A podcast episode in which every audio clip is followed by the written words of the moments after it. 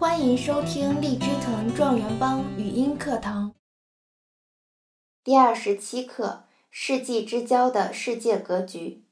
第一部分：东欧巨变和苏联解体。一、戈尔巴乔夫的政治改革。一九八五年，戈尔巴乔夫当选为苏共中央总书记。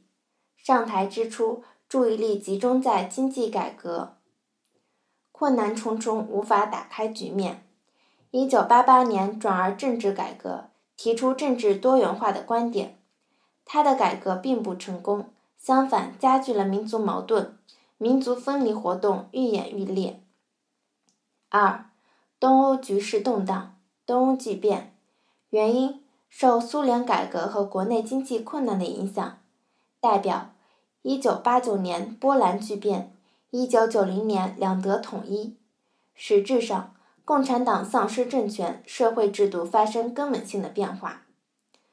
三、苏联解体过程：一九九零年，苏联实行多党制。苏联解体的标志：一九九一年底，独立国家联合体成立。影响。预示着东西方冷战的结束，两极格局瓦解。苏联解体的原因：外部原因，西方国家的和平演变政策；现实原因，戈尔巴乔夫的政治改革；历史原因，高度集中的政治经济体制的弊端。第二部分：和平与动荡并存。冷战结束后。国际关系中出现了一系列新矛盾和新冲突，世界形势出现了缓和与紧张、和平与动荡并存的局面。一九九一年，南斯拉夫国内发生武装冲突，南斯拉夫联邦解体。一九九九年，以美国为首的北约趁南联盟内部发生科索沃危机，打着人权高于主权的旗号。向南联盟发动了长达七十八天的狂轰滥炸，这是北约在没有联合国安理会授权的情况下对南斯拉夫动武，也是北约成立五十年来首次进攻一个主权国家。冷战结束后，国际恐怖主义也呈现泛滥趋势，对世界和平和地区安全造成了严重威胁。二零零一年九月十一日，恐怖分子劫持三架飞机。分别撞向纽约世界贸易中心双塔大楼和美国国防部所在地五角大楼，导致世贸双塔大楼倒塌，三千多人死亡或失踪，经济损失达数千亿美元。此后，世界各国都加强了反恐斗争。第三部分，多极化趋势的加强。一、欧盟的成立，一九九二年。欧共体各国在荷兰马斯特里赫特正式签订了欧洲联盟条约。一九九三年，欧洲联盟正式成立。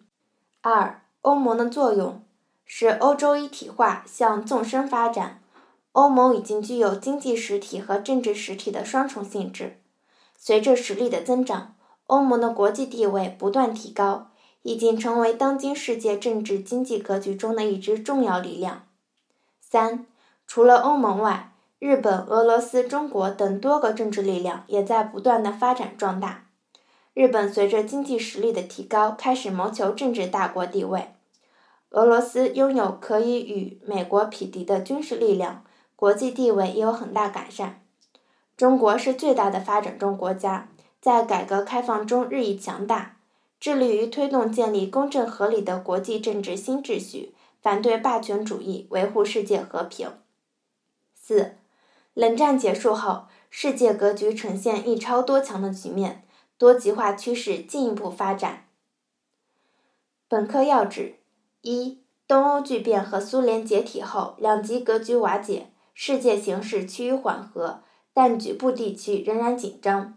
二、冷战结束后，一超多强的局面出现，世界政治格局出现向多极化发展的趋势。更多学习资源，请关注微信订阅号“荔枝藤”。